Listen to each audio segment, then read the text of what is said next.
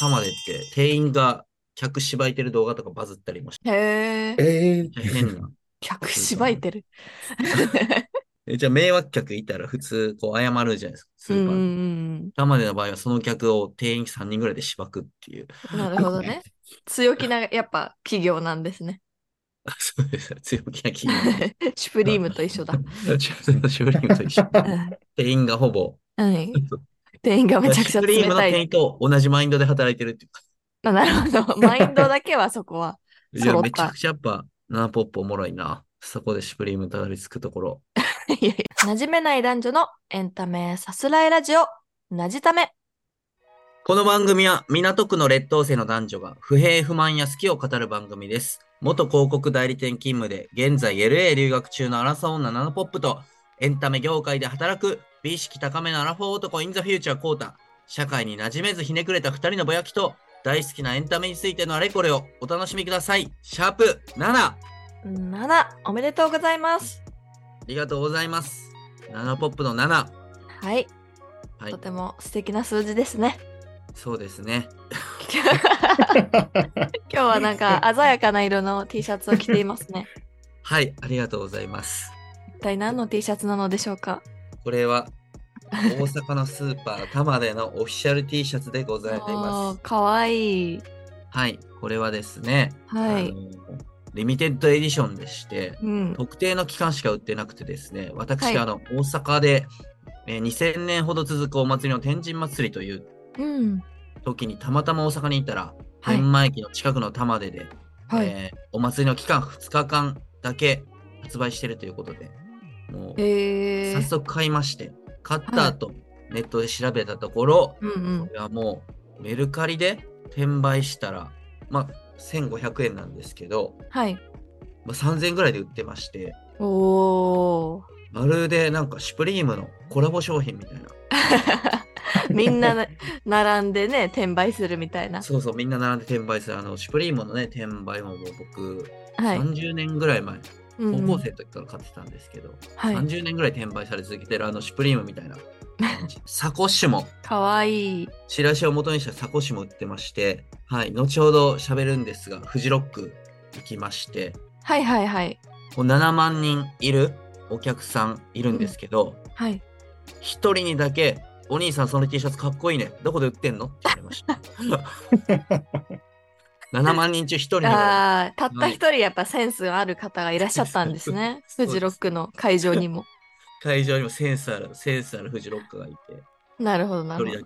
け言われまして、あの、天神橋筋商店街で売ってるけど、うあのん、 1年に2日しか発売されてないから気をつけやって言っときました。なるほどうん。そこで注意喚起をしつ つ。はい、まあそんな玉での店員はですねもうかなり、はいあの強気強気で、はあのい。一回バズった動画があネットでバズった動画あるんですけど、はめいっちゃスーパーに文句言ってくる客がいるんですけど、うんスーパーってねやっぱりいろんな人がいるし、うん。えー、と間口広いんで文句言ってくる客がいるんですけど、玉での店員はそれを3人ぐらいで取り囲んであの怒鳴りつけてたっていうネットでバズった動画がありま してバズっすごいたな。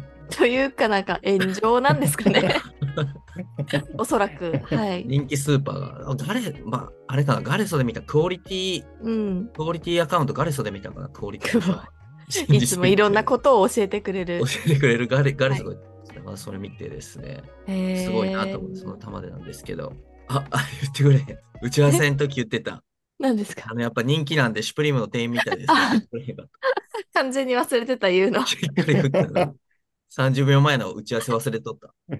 しかも俺やはばい伏線でシュプリームと一緒でね、転売もできるんでって言ってたのに。そうだからあの もう一回シュプリーム言ったらそれからインスピレーションを受けて言ったみたいになるかなって思ってなんか一瞬はい。 別にインスピレーション受けて言っていいや。謎のはい配慮配慮して配慮があったねはいまあでもそうですね、その玉でっていう人気スーパーなんでね、その皆さんを見つけたら買ってくださいっていう感じなんですけど、はい我々エンタメ、えーうん業界で働くというか、エンタメコンテンツについてですね、喋るポッドキャストなので、はいと、ナンポップさん、最近注目のコンテンツありますかありますあった あったあります今回ありまましすたかはいちょっと教えてください、最近注目のコンテンツ。そうですね。あの、はい。今日からいいマイクがあるので、いいマイクで、あの、コンテンツのことをお伝えできればなと思いますけ全ど然も。ね、聞こえが違う。本当に。 やったー。はい。はい。あのですね、えっ、 はいとですね、ビバンははい。日曜日の夜9時からやっているドラマで、はい。主演が堺雅人さん、バディ役が阿部寛さん、はで、い。ヒロイン役が二階堂ふみさんということで、まあはいその3人が今のところはメインの形で、えー出演されていまして、脚本を担当されているのが、えっと、日曜劇場常連の、えっと、半沢直樹だったり、あとはドラゴン桜とか下町ロケットだったり、まああの酒井さんとか阿部寛さんの作品を様々手掛けられている方が今回脚本されていて、あの、まあテイストもそのような壮大なテイストには今までプロデュースやった方が脚本も書いてるっていう感じですよね。そうです。そういうはい形で、あの、まずすごかったポイント、その1としては、えっと、事前のまた告知なし、どうはいいう内容なのかとか、謎に包まれた状態で初回がスタートしまして、それで初回もなんかもう何十分スペシャルみたいな、よくあるじゃないですか。初回はいはい拡大。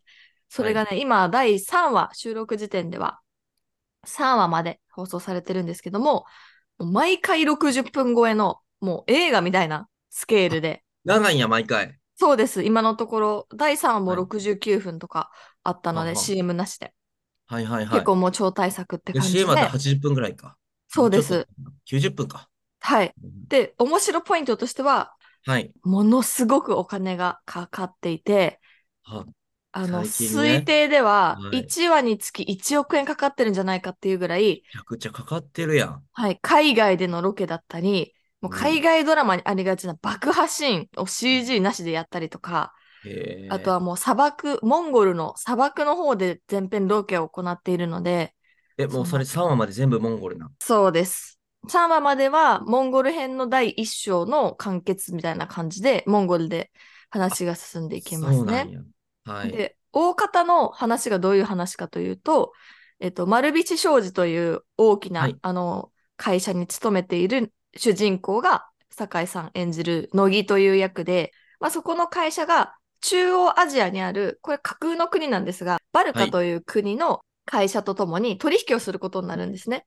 はい。で、酒井さん演じる乃木役なんですけど、そこで、丸菱商事から、その、バルカにある GFL 社っていう会社に、1000万ドルを送るはずが、1億ドルを送ってしまったっていう誤送金。単位を間違えたんですね。はい、ゼロを間違えたと。しかし、はいえっと、本当は、あの、まあ、これは仕組まれたことで、はいはい。酒井雅人さん演じる、あの、半乃木沢っのぽい仕業ではないのですが、まあ、はめられているので、いろんな人に疑われて、で、そのお前、バルカ王国まで行ってお金を返してこいって言おわ金れ返してもらってこいと。はい。。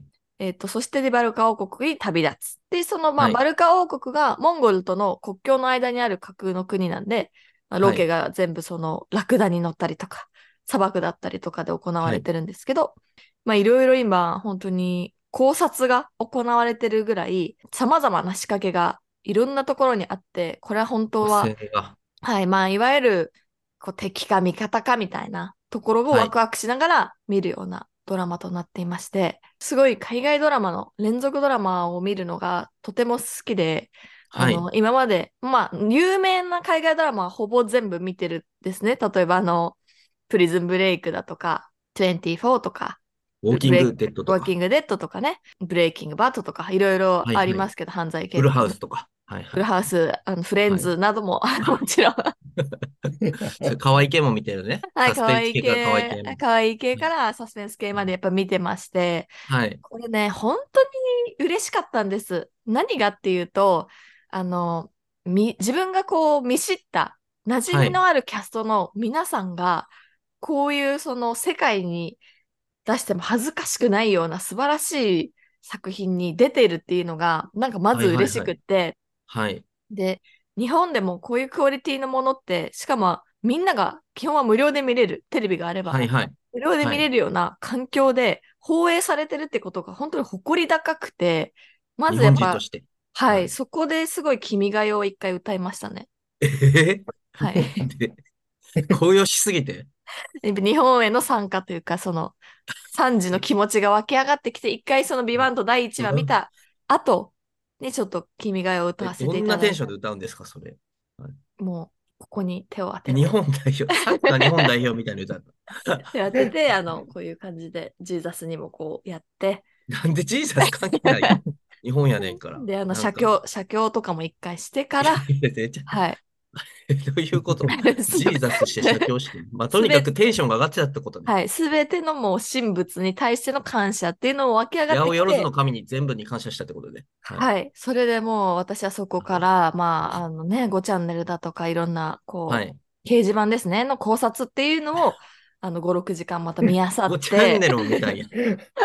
いろんもちなろん考察の5チャン、あ、やっぱね、5チャンネルドラマ実況版とかあるかドラらね、マ実況版とかもあるんで、はいはいはいまあ本当はもう参加したいぐらいなんですけど、時差がぴったり合えば、はいはい実はい、況は版も見たりとか、まあ、後からね、実況版見て、そこでこう気づきを書いてる人とかもいるんで、そのはいはいピースを集めて、こうかな、ああかなってこう、考えるのがもうめちゃくちゃ楽しくて、い。ガルちゃんも見た、ガルちゃんも。ガルちゃんもちろん見ました。ガあルちゃんもの、ガルちゃんでもやっぱ、なんだ、今季一番楽しみなドラマってやっぱ言ってる人多いですね。はい。ガルちゃんでも。そうですね。なんか本当に3話とかでは砂漠の中をみんなあの主演の皆さんがラクダに乗ってずーっと移動するシーンがあるんですけれども、そのシーンでもあのもうラクダすらも演技をしていて、もうなんえ、かラクダが演技できんねや。 初めて見たんですよ、私ラクダが演技をしているっていうのは。確かに見たことない。それでツイッターでそのね、関係者の方のツイッターっていうのを見たら、ラクダちゃんも初めてなのに一生懸命演技をしてくれましたみたいなことが書いてあって、えスピリチュアルやな。可愛いと思って、可愛いと思ったうんわ。 可愛いそうなんかやっぱり、だすごい上手だなって思ったのが、そういう重々しいテーマとか考察が必要になる難しいような内容の時って、やっぱりこう視聴者の人もうーんってなっちゃって、なんか息抜きのコメディキャラとか、そういう人がすっごいはいはい人気になったりとか、はいはいはい。そういう要素があると思うんですけど、今回はやっぱりその動物と、うん。あとその阿部寛さんをサポートする役で出てくるドラムっていう役の、その人が、あの、日本語はわかるけど、なんとなく喋れないっていうので、まあ、翻訳機の音声を使って、いろいろ逃げて日本ね語喋とってかく、る。そうなんです、喋、ってくる。その声も、あのーあ、はいはいはいはい。声優の方声優さんね。はい。。が、あのーそこに対して翻訳機の声としてアテレコしてるのもすっごい可愛くて、みんななんかドラムが死なないことを願ってるというか、 ああ、なんか可愛いね。C3PO みたいな。そうそうそうそう、そういう、頑張ってねみたいな感じで、はいはいはいはいはい。これが編集されてアップされる頃にはもう話は中盤なんですかね、はなっいて。ると思うんですけど、現時点で犯人は誰と思いますか犯人というか、あ の、い犯人。一応今明かされてることとしてこの「ビバンっていうのが一体何なのかっていうところで、それが、えー、と自衛隊の特殊部隊非公式の特殊部隊の別班っていう部隊があるらしいんですよ別の班と書いて別のグループ、はいはいもしかしたら堺井雅人さんは実は丸菱商事の社員ではあるんですけど別班のスパイとして潜り込はんいはでテロ組織などにこうたどり着こうとしてるんじゃないかみたいな伏線がたくさんあって今のとこえーろス、ケールでか。モンゴル語はいをめちゃくちゃ流暢に話してたりとか、はい出はいてくはるい役者さんもそのモンゴルでの撮影の時はあの向こうのスターの方が出演されてて朝青龍とかか。まあゆくゆく出てくるかもしれないですね。ゆくゆく出てくる。考察。いや、サンタ見てますかビバンと、ビバンといやビバン見て2。番見てないんですよね。見見ててくないださいもう見絶てない対にっ。すね。え、もう追いつけるます今からえ見て。全然追いつけますよ。多分あの TVer とかもありますし、あなんか配信サイト入ってれば。あ。あ、そうや、俺 UNEXT 入るから、パラビと合体するから見れんねや UNEXT 見れますよ。UNEXT で見るのがおすすめです。なぜなら CM がないから。確かにね、CM CM 邪魔やからあるとやっぱ忘れちゃうんですよね。CM 前に何が起きてたか忘れちゃうんで、や確っかぱに、シュプリームの話忘れてたもんな。そんな感じで、ビバンは引き続はきい見ていくし、あの、ツイッターなどでも、あ、ツイッターじゃないか、X?X でも、あの、ははいい、はい つぶやい X やでて、も。 はい、つぶやいていくっていうか、X していくので、あの、はいぜひ皆さんチェックしていただければと思います。で、では、何か最近見たコンテンツはありますかフジロック行ってきまして、おお、敵地に出向いたわけですね。て敵地に出向いていきまして、はい、あの、玉出ティで。いいですね。まあなんかフジロック、まあ僕フェスめちゃくちゃい行ってるうんで、ん、結構日本のフェスほとんど行ったことないんですけど、はい、あのフェスと呼ばれるものに、まあ、フジロック行ったことなくて、うんうん、まあ、なんかあのイメージが、あはのおじさんたちが集まるなんかおじさんたちに最低やろうとい、うんうん、ですけどフジロックってなぜおじさんが集まるかっていうともう20年前に1回目があってはい、だいたい約20年前に1回目もっとかな98年とか25年前ぐらいに1回目があってでまあそこからどんどん値段が高騰していってうん、まあ3日間ありますしチケットが3日間全部買ったら6、7万円になりますし、はい、あの、新潟まで行く交通費とかも結構高いですうし、ん、ホテル代、周りのホテルとかもめっちゃ高いんで、うん一回行こうと思ったら30万円ぐらいかかるんですよ。ですよね。うん、あの、そこでの食費と考えたら、じゃあもうはいこれ、あの、大人っていうか、もう心に余裕、お金に余裕がある大人しか、まあ、 まさにそうですね。はい、あのやつしか行けへんやんけって思っててうんうんうんずっとこう、あの、こう、アンチ。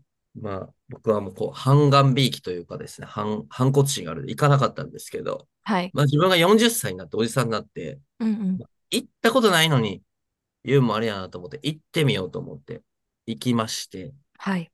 まああの、いろんな様々な人間観察とかもしてまして、 人間観察も、 人間観察とかもして、フジロックまあで別に、そう、陽キャおじさんだけじゃなくて、陰キャもいるっていうか、ほんまにね、あーなんか、ただ、音楽、この1年のために、その岸和田のだんじり祭りと一緒で、うん、この1年のために休みとか金とかも集中させて、はいはいはい。もうなんやろ、ほんまにこれだけ楽しみに生きてる人たちがいるんやなっていうこうん、うとんが分かりまして、うんうんまあなんか大人のディズニーランドというか、うん、音楽好きの大人のディズニーランドかなと思いまして、はい。で、結構そのまあ、いろんなこう広くて会場が歩くんですけど、はいまあ3万歩ぐらい、うん、 1日3万歩、3、お4お歩、歩かないとダメなんで、もう小指ちぎれるぐらい歩かないとダメなのと、はいはいはい。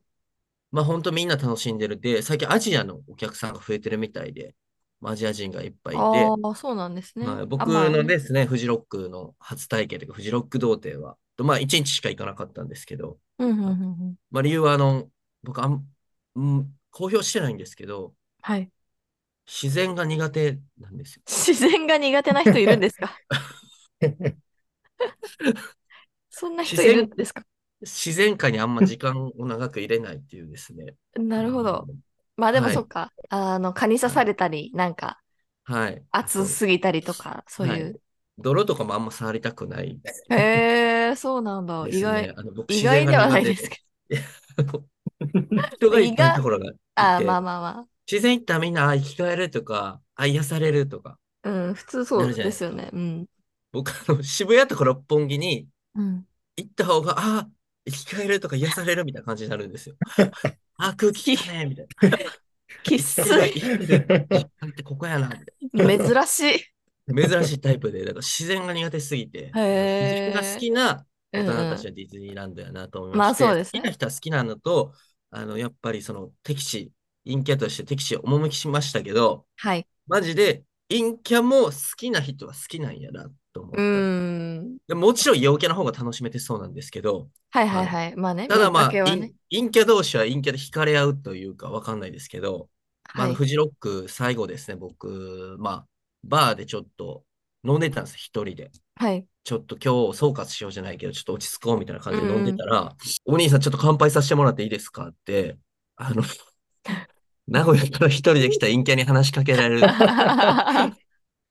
いや、でも話しかけるなんてすごい勇気のあるね、方で。勇気がいって、もう勇気振り絞って話しかけて、うんもうめちゃくちゃ可哀想だったんですけど、はいなんか友達二人と来たけど、一人先帰ったって 言って、ええどういう状態で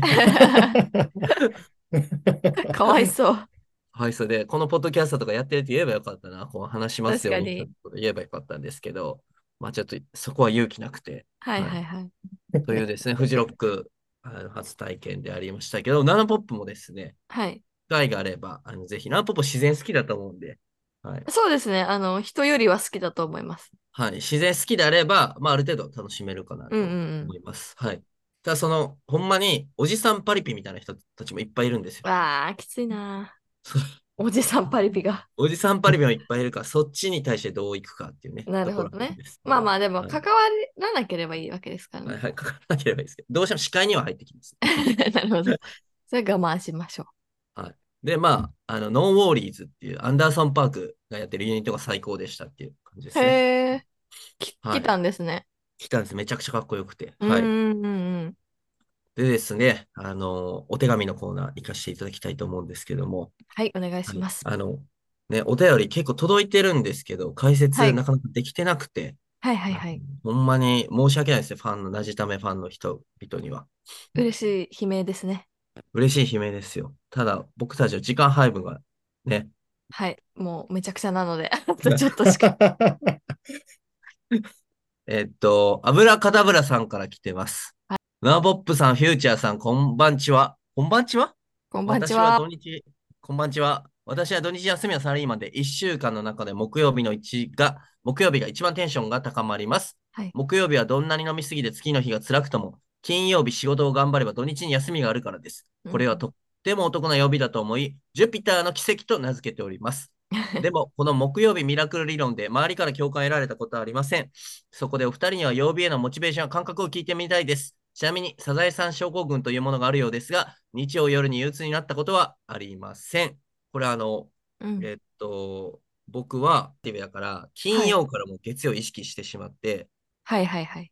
あ週末来たらもう月曜やんけ、みたいな。サザエさんシンドロームがうん、金夜から来てたんで、あ、早い段 階から。早い段階がネガティブすぎるとそういうことが起きるんで、うん本当。木曜日の夜が一番好きで、このはい油かたぶらさんと全く同じ意見です。はい。そうか。木曜日、まあでもあと一日あるからなってやっぱ思っちゃいますけどね、私は。ああ、じゃあ、ナポップ一番何曜日が好 き一番好きなの金曜 日です。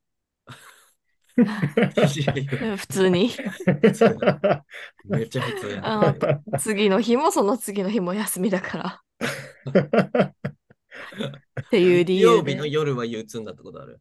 日曜日の夜はまあまあありますけど、もうなんはかいは、その人間として生まれたからには、その日曜日は休息日として、その月曜日から始まるっ ていうイエス・キリストの教えっていうのを私はもうどうやっても覆すことはできないので、そこはいはいはでいあの憂鬱に感じることはないですね。うわ、めっちゃ達観してるやん。 油かたぶらさんの意見に何も答えれてないよ。いやいや、やばい時間がない。時間がないですね。油かたぶらさん。はい。僕はめっちゃ共感しました。はい、私は共感できませんでした。またメール送ってください。はい。では、えーっと、シャープ7これで終わります。はい。さよなら。